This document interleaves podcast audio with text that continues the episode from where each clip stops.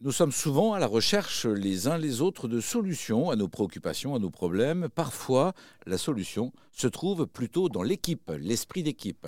Mieux travailler ensemble, c'est la valeur, l'objectif que porte Laurie Amathieu. Bonjour Laurie. Bonjour Gilles.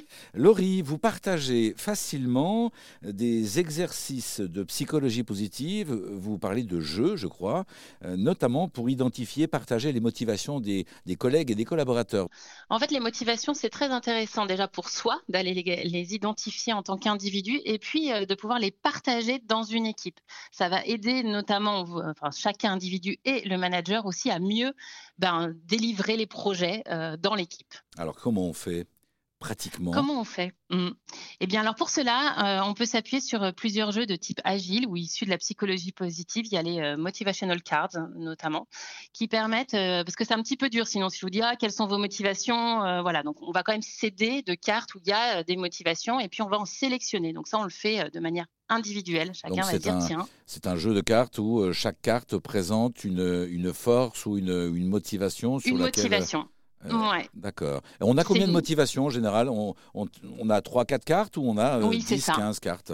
Non, c'est plutôt comme les valeurs finalement, c'est trois ou quatre motivations. Parce que ça, d'ailleurs, ça se rapproche du mot des valeurs. Hein. La, motivation, ça va être euh, la reconnaissance, ça va être la fierté, ça va être le pouvoir. Vous voyez, c'est fort, donc on n'en a pas dix. On est capable normalement d'en sélectionner trois ou quatre et on est en général, euh, comment dire, euh, apte à les partager. On est fier de les, non seulement, on est content de les identifier, mais est-ce que c'est facile de les partager à ses collègues?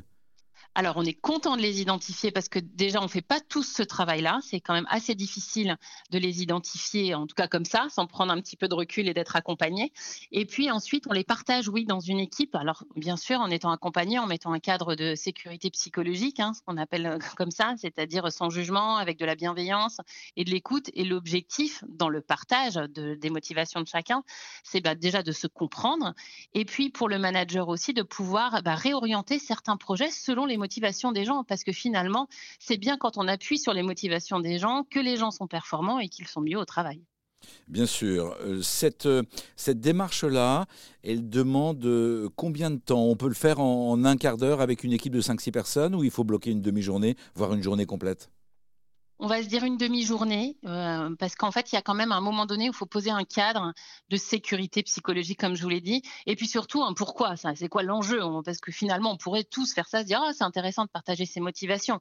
C'est intéressant, euh, sûrement dans certains cas, c'est intéressant peut-être parce qu'il y a, j'en sais rien, un changement d'organisation, par exemple, qui nécessite qu'on partage nos motivations, ou euh, une charge de travail particulièrement intense. Donc, faut qu'il y ait un enjeu, et j'encourage vraiment, pour le coup, les managers et les équipes à faire ça, mais en identifiant pourquoi ils le font. Parce qu'on a peut-être trop tendance aussi à faire des jeux en équipe euh, d'identification, mais qui servent à quoi au final? Et c'est quand il y a un enjeu que ben, on a la motivation de bouger aussi et de s'écouter et d'adapter notre travail. Euh, si on exprime ces motivations, ça nous amène à avoir un regard différent sur notre travail ou peut-être à comprendre pourquoi les autres le vivent différemment et euh, à aller jusqu'à réorganiser le travail en fonction des motivations de chacune ou de chacun?